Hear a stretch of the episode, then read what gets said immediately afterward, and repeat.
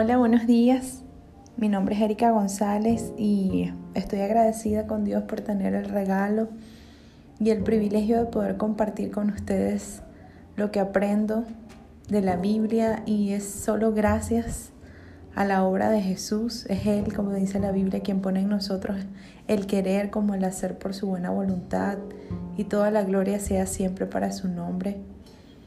Es un regalo y un privilegio ser instrumento en sus manos para poder llevar su palabra y para ser esa semillita que de repente pueda ayudarte a conectar con Él y a conocerlo un poquito más o a despertar dentro de nosotros ese anhelo de buscar su rostro y de cultivar una relación de intimidad con nuestro Señor, nuestro Salvador, nuestro Rey, nuestro Creador, nuestro Dios. Estamos a través de estos audios conociendo más a Jesús, quién es, cómo piensa, a través de su palabra, de la Biblia, de nuestro manual de instrucciones que nos dejó como un apoyo y un ancla a través del cual podemos conocerle y a través del cual habla a nuestros corazones y a nuestras vidas. Estamos estudiando el Evangelio de Juan con el único propósito de poder conectar con Dios y poder conocer a su Hijo Jesús cada día más. Y quiero compartir con ustedes, estamos en Juan 2, del versículo 23 al 25. Se los voy a leer en la nueva traducción viviente y dice así. Debido a las señales milagrosas que Jesús hizo en Jerusalén durante la celebración de la Pascua, Muchos comenzaron a creer en él. Aumentaba cada día más el número de seguidores. Pero Jesús no confiaba en ellos porque conocía todo acerca de las personas. No hacía falta que nadie le dijera nada sobre la naturaleza humana, pues él sabía lo que había en el corazón de cada persona. Y es espectacular lo que he podido aprender hoy a través del estudio de su palabra y como siempre te anhelo te, invito y te animo a que tomes tú también un tiempo para a solas leer la palabra de Dios y que esa sea tu fuente de inspiración, que sea la prioridad de tu vida, tomarte un tiempo y dejar todo lo demás, la corredera, la rutina, un tiempo para conectar con Dios, para leer un versículo, para pedirle a Dios que te hable a través de, de Él y de su palabra y decirle que verdaderamente quieres conocerle y conectar con Él. Y a través de este pasaje de Juan 2, quería decirte que Jesús conoce a todos. Jesús te conoce. Él te creó.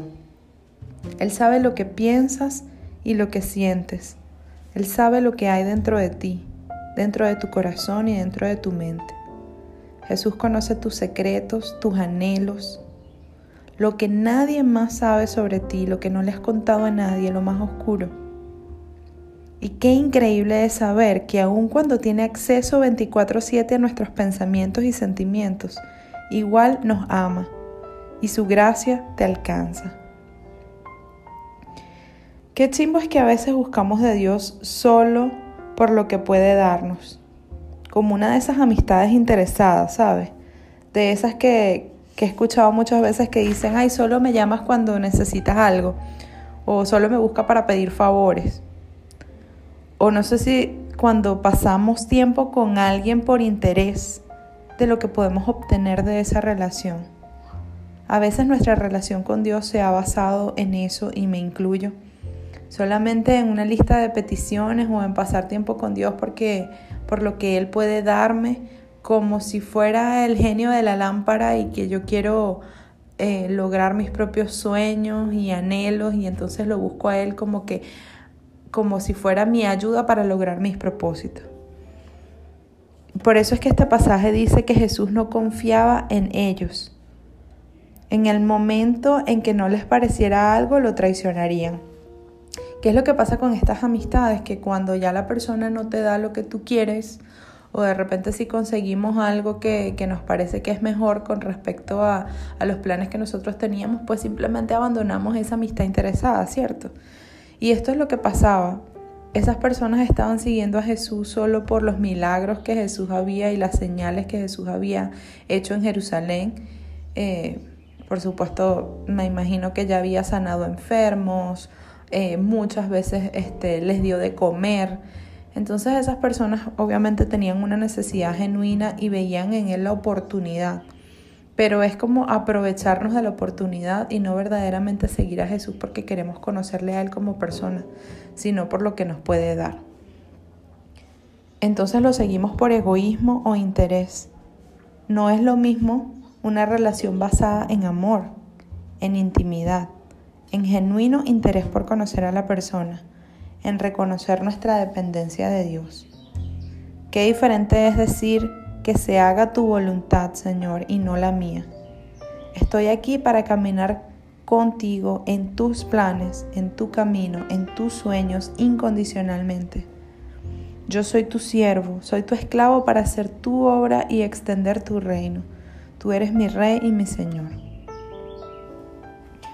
Dice la Biblia que nuestro corazón es engañoso, que está lleno de pecado y que muchas veces nos aleja de Dios y nos engaña. Necesitamos el toque diario de Jesús, esa humildad de entender que necesitamos depender de Él y de que fuera de Él no hay luz. Eh, estas personas tenían como una admiración por lo espectacular y la Biblia le llama una fe pobre. Porque si es admiración por lo espectacular, por el show que Jesús estaba dando, entonces ¿qué pasará en los tiempos de tormenta? ¿Qué pasaría si nuestra fe estuviera solamente basada en lo que Dios puede darnos? ¿Qué pasa entonces en los tiempos de tormenta cuando vienen los problemas? En los tiempos de desierto, de escasez o de silencio. Por eso le llamo una fe pobre. Es en esos tiempos donde verdaderamente nuestra fe es probada, si nuestros pies están puestos sobre la roca. Y esto ha hablado sobre mi vida porque es una oportunidad para poder escudriñar o pedirle a Dios que examine las intenciones de nuestro corazón. Y, y como ponernos a pensar verdaderamente cuando busco a Dios, ¿por qué lo busco? ¿Lo busco por interés? ¿Lo busco con una lista de peticiones? ¿O me quedo en silencio y vengo ante Él presentándome como su instrumento útil, como su sierva, reconociendo en humildad que necesito de su presencia en mi vida, que Él es mi Rey y mi Señor. Jesús no estaba interesado en solo ganar seguidores, sino en transformar corazones. Él anhela una intimidad genuina y una amistad verdadera contigo. Jesús es Dios, por eso podía discernir el corazón y las intenciones. Y cuando pasamos tiempo con Él, su Espíritu Santo nos ayuda en esto, en evaluar nuestro corazón e incluso el corazón de los demás. Jesús no los reconocía como discípulos auténticos. Su fe estaba muy lejos de ser la verdadera fe que salva y que Cristo busca. No todo el que dice creer es un auténtico creyente. No podemos filtrar el Evangelio y la Biblia a, nuestra conveniencia. Muchas veces nos vemos tentados a escoger de la Biblia las partes que nos gustan y los versículos que, que traen promesas a mi vida, pero entonces cuando Dios me está hablando de un área en la que tengo que trabajar, o cuando Dios me muestra mi desobediencia y mi pecado, o cuando Dios me habla de algo que tengo que cambiar, entonces ya esa parte no me gusta mucho. No, no podemos tener una relación con Dios. Eh, la relación real con Dios no es superficial, no es momentánea, no es a conveniencia propia.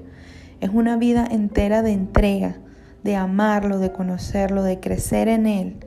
Que Jesús sea nuestro universo, que Él sea tu deleite, tu mundo. Dice la Biblia que Jesús dijo en una oportunidad, si permaneces en mi palabra, entonces serás verdaderamente mi discípulo. Y esta es la palabra que lo engloba todo. Permanecer en Él, en su presencia. Que su presencia sea tu deleite, tu anhelo. Y te invito a través de este audio que tomemos un tiempo para examinar nuestro corazón y pedirle a Él que evalúe nuestras intenciones y que nos ayude a amarle cada día más por quien Él es porque es nuestro Señor, nuestro Salvador, nuestro Creador, porque Él es el único Dios verdadero. Todo lo demás vendrá por añadidura, porque sí es cierto que de la mano de Dios lo mejor está por venir y que sus bendiciones y su gracia nos alcanza, pero que, no que eso sea el resultado y no la razón por la cual buscamos su rostro. Dios te bendiga, feliz día.